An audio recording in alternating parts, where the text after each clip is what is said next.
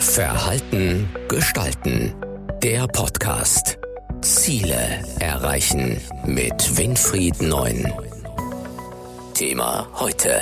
Ja, statt ich weiß nicht, warum klare Entscheidungen so wichtig sind und wie sie gelingen. Globalisierung, Digitalisierung, Umbrüche in der Politik. Leben wir in einem Alltag voller Angst? Wir leben in einer sehr spannenden Zeit, einer Zeit mit extremen Wandel, mit sehr vielen Veränderungen, gleichgültig ob Digitalisierung oder Rückzug der Globalisierung oder aber Umbrüche in der Politik mit einer anderen Verhaltensweise, einem anderen Umgang mit irgendwelchen Themenstellungen. All das sind Dinge, die natürlich Veränderungen erzeugen.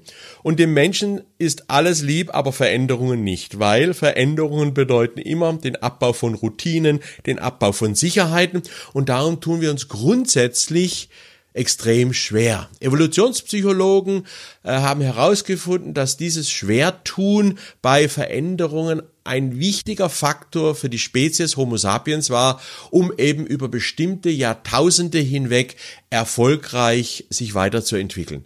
Denn jeder Wandel, jede Veränderung kostet Energie. Und dieser Energieverbrauch war vor tausenden von Jahren auch ein Risiko. Denn die Nahrungsquellen waren nicht so üppig wie jetzt. Da gab es keine Supermärkte. Da musste man auf die Jagd. Da waren die Gebiete größer. Da war der Energieverbrauch durch Wärmeverlust größer und so weiter. Daher war es ganz wichtig, dass bei Veränderungen man sehr bedacht vorgeht und nur Veränderungen dann wirklich auch angeht, wenn die Chance auf erfolgreichen Abschließen der Veränderung zu einem Mehrwert führt. Also wir wägen immer ab bei Entscheidungen, die wir hinsichtlich Veränderungen treffen, wie hoch die Wahrscheinlichkeit des Erfolges ist auf der einen Seite, das eine Konstante. Die zweite Konstante ist, wie hoch wohl der Energieverbrauch dafür ist und der daraus resultierende Mehrwert bei dieser Entscheidung.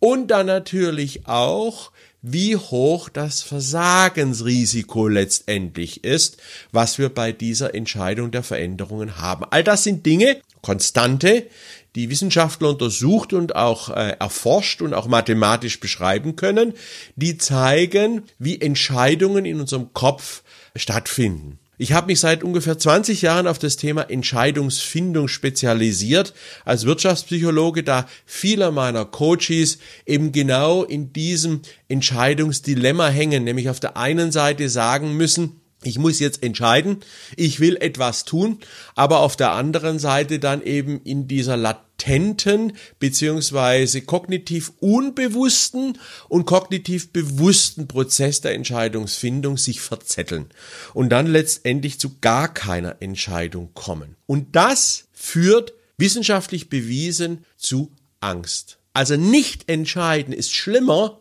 als falsch entscheiden. Denn nicht entscheiden macht uns total Angst im Sinne von kompletter Verunsicherung, Perspektivlosigkeit, man kann nichts mehr gestalten mit dem Gefühl, meine Selbstbestimmtheit wird extrem reduziert. Ich mache ja nur noch das, was andere wollen. Ich bin ja nur noch derjenige, der auf das, was andere sagen, reagiert. Viele Coaches in meinem Persönlichkeitscoaching hinsichtlich Stärkung der Entscheidungskraft und der Karriereentwicklung zeigen hier extreme Defizite, weil sie eben äh, über die Sozialisierung extrem Fremdbestimmtheit erfahren haben und in ihren Entscheidungsprozessen gar nicht das tun, was sie wollen, sondern immer nur es den anderen recht tun wollen. Also Nein sagen hier extrem äh, schwerfällt. Aber es ist wichtig zu lernen, richtig zu entscheiden. Denn das Leben ist Veränderung und die darf uns keine Angst machen. Was macht diese Angst mit uns? Angst frisst Seele auf, so die Aussage eines alten Philosophen. Und Seele auffressen heißt in der Psychologie Burnout, Resilienzschwäche bis zur Depression, unglücklich sein, keinen Mut mehr haben für irgendetwas. All das macht die Angst aus uns. Und dann gibt's natürlich die vordergründigen Ängste, also sprich die klar erkennbaren Ängste, Ängste vor körperlicher Verletzung oder aber vor schweren Krankheiten. Aber es gibt auch die sehr subtilen Ängste, die insbesondere dann auftreten, wenn wir zum Beispiel keine Entscheidungen treffen. Dann kommt sehr schnell der Gedanke, na, hätte ich vielleicht doch mal entscheiden, hätte ich das doch machen sollen, wäre vielleicht doch besser gewesen, hm, das ist eine verpasste Chance vielleicht. Das heißt, man fängt daran an zu zweifeln, dass das eigene Verhalten seinen eigenen Ansprüchen und den darin hinter verbundenen Vorteilen und Chancen nicht mehr gerecht wird. Also das Leben wird bestimmt bestimmt von den verpassten Chancen durch Nichtentscheiden. Und das ist natürlich eine Angst, die sich ganz tief, sehr subtil in den Kopf einbohren kann und dann letztendlich fast zur ja, Lebensunfähigkeit führen kann. Also Angst macht uns nicht nur unsere Wahrnehmung selektiv. Ängstliche Menschen sehen immer irgendwo ein Haar in der Suppe. Und allein das Sprichwort Haar in der Suppe heißt, man muss in der Suppe selber sehr genau hinschauen und sieht sehr genau das Datei, in dem Fall das Haar, auf das man sich konzentriert. Und so leben auch diese Menschen, dass sie immer im Detail nur gucken, wo dieses Haar ist. Und das führt natürlich immer tiefer in den Keller und tiefer in die Abgründe äh, dieser Ängste. Deswegen Ängste machen uns definitiv krank. Und aus dieser Situation heraus ist jeder gut beraten, wenn er sein Verhalten versucht so zu gestalten, dass er Ängste nicht fördert, sondern sie aktiv begegnet. Zum Beispiel, indem er ganz gezielt entscheidet. Warum sind klare Entscheidungen so wichtig? Klare Entscheidungen sind wichtig für die Menschen, also für uns, weil das natürlich Orientierung gibt. Es gibt einem Orientierung, also selbst einem Orientierung, aber, und das ist das Spannende dabei, auch Orientierung anderen Menschen.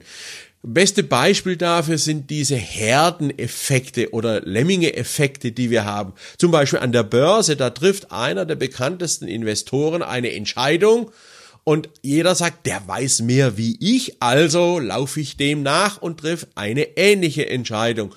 Unsere einzelnen Entscheidungen, die wir treffen, beeinflussen eben nicht nur andere, wie das jetzt an der Börse beschriebene Beispiel, sondern auch unsere Familienmitglieder. Wenn Eltern Entscheidungen treffen, entscheidungsfreudig sind, werden auch ihre Kinder entscheidungsfreudiger sein. Wenn eben äh, Eltern eher zweifelnd sind, wenn Eltern eher zurückhaltend sind, eher zaudernd unterwegs sind äh, und sich auf der Lageorientierung, wie wir in der Psychologie es nennen, sich bewegen, dann haben natürlich auch die Kinder eher die Tendenz zur Lageorientierung. Das heißt, das Treffen von klaren Entscheidungen ist ein wichtiger Faktor für die eigene Orientierung, aber auch die Orientierung unseres sozialen Umfeldes, weil die sich natürlich danach auch ausrichten werden und ausrichten möchten.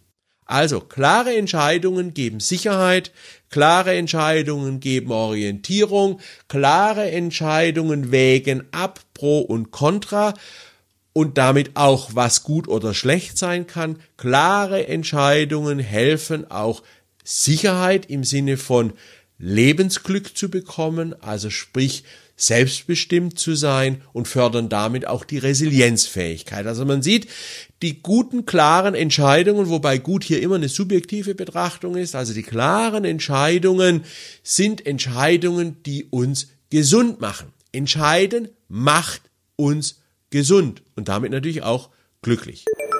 Wie gelingen uns klare Entscheidungen? Klar wird sich jetzt jeder fragen, wie mache ich denn das, dass ich klare Entscheidungen treffe? Was wenn da gibt's denn da für Tipps, wie man das machen könnte?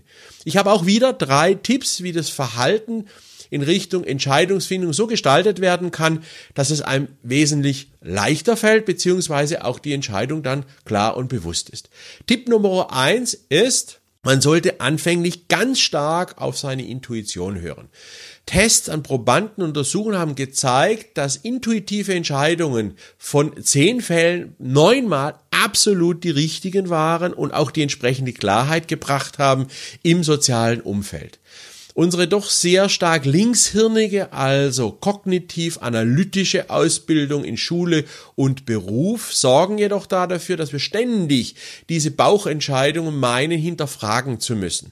Tipp Nummer eins hört auf euer inneres Gefühl. Lasst dieses auch wirklich wirken und versucht es nicht ständig immer wieder durch rationale Denkprozesse entweder zu bestätigen oder aber auch zu verändern. Es ist keine Schande, wenn man eine klare Entscheidung getroffen hat und die anderen einem fragen, ja, warum machst du das so? Zu sagen, weiß ich auch nicht, aber ich fühle mich wohl dabei. Und dieses Wohl dabei fühlen, das ist das Bauchgefühl. Also Tipp 1, höre auf dein Bauchgefühl. Tipp 2, es gibt natürlich auch Entscheidungen, die kann man aus dem Bauch heraus nicht treffen sondern da muss man wirklich pro kontra abwägen, da muss man auch dementsprechend aktiv darüber nachdenken. Wichtig dabei ist, dass man diese Gedankengänge dokumentiert, also sprich in irgendeinem Büchlein auf dem Papier, egal wo auch immer, niederschreibt. Warum? Das Niederschreiben verlangsamt den Denkprozess, weil das Schreiben natürlich wesentlich langsamer geht als das Denken. Das ist das erste Grund dafür. Und der zweite Grund dafür ist, dass man sich nicht anfängt im Kreis zu bewegen. Sprich, wenn wir immer nur über Sachen nachdenken und grübeln, dann kommen wir oftmals aus diesem Kreislauf nicht mehr heraus, weil sich alles wiederholt, weil wir vergessen haben, was wir am Anfang schon nachgedacht haben. Die Niederschrift, die wir machen, ermöglicht uns aber zurückzublättern und sagen, ja, da habe ich damals ja schon eine Pro- und Kontraliste gemacht und bin zum Schluss gekommen, dass es mehr Pro ist als Kontra. Also brauche ich nicht wieder eine Pro- und Kontraliste machen. Also aufschreiben, notieren, Niederschriften tätigen, helfen, schneller Entscheidungen zu finden. Und der dritte und letzte Tipp, um sein Verhalten bei der Entscheidungsfindung optimals für sich selbst zu gestalten, ist, mutet euch nicht zu viel zu. Zu viele Entscheidungen sind gar nicht notwendig, dass sie getroffen werden, weil sie selbst gemacht sind. Weil sie einfach durch eine gewisse innere Verunsicherung oder aber Verunsicherung im sozialen Umfeld entstanden sind und man das Gefühl hat, man tritt jetzt in eine Opferrolle und muss entscheiden, aus dieser Opferrolle wieder rauszukommen.